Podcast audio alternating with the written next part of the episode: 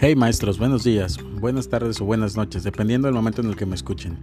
Mi nombre es Juan Manuel Hernández Cordero, estudiante de cuarto semestre de la maestría Innovación Educativa en la Universidad de Los Ángeles de Puebla.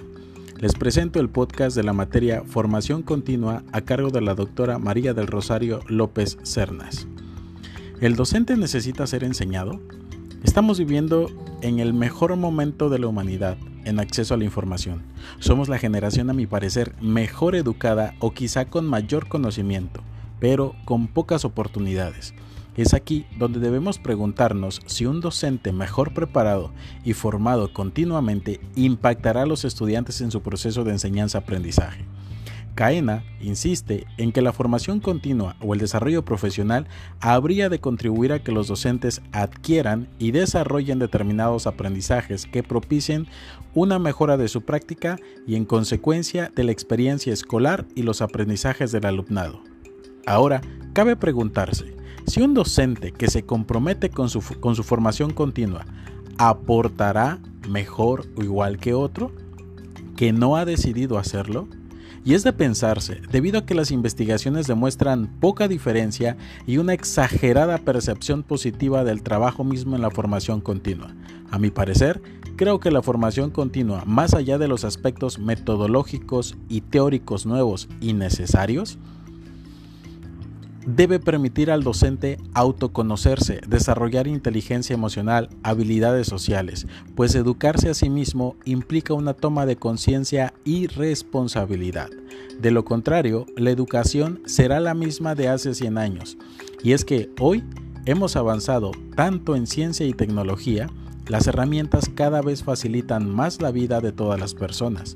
Sin embargo, la educación pareciera quedarse rezagada pues los pizarrones cambiaron de verdes a blancos, los gises a marcadores y las sillas de madera a plástico o metal. No niego el avance en las aulas tecnológicas, sin embargo, en nuestro país la realidad de la mayoría de las instituciones educativas es esta, y nos olvidamos de que estamos en un mundo globalizado. Philip Albach en su informe en el Congreso Mundial sobre Enseñanza Superior de la UNESCO afirma lo siguiente. Las universidades se han visto siempre afectadas por las tendencias internacionales y hasta cierto punto han sido operadas dentro de una comunidad internacional más amplia de instituciones académicas, estudiosos e investigadores. Esto nos lleva a reflexionar en que los modelos educativos buscan que la educación responda a las necesidades de una sociedad. Así surgen los modelos pedagógicos. Por lo tanto, si la sociedad necesita un tipo de educación, la educación necesita una pedagogía. La sociedad la sociedad actual tiene necesidades muy diferentes a las anteriores. Entre estas se encuentran la tecnología y el conocimiento. Es aquí donde la internalización y la globalización entran en juego, pues gracias a estas se modifican la forma de enseñar y qué enseñar, muchas veces centrado en el éxito y la competitividad y poco en la cooperatividad. Como bien lo dice el materialismo histórico, tratando de percibir aquellos cambios históricos culturales que se producen debido a las condiciones materiales de la vida y la propia lucha de clases, llevando a mostrar nuevas realidades donde el ser humano queda a merced de las circunstancias materiales, circunstancias en las que la educación ha quedado envuelta. La educación debe ser internacionalizada y globalizada, pero ¿para qué? Para vivir mejor o para generar mano de obra calificada.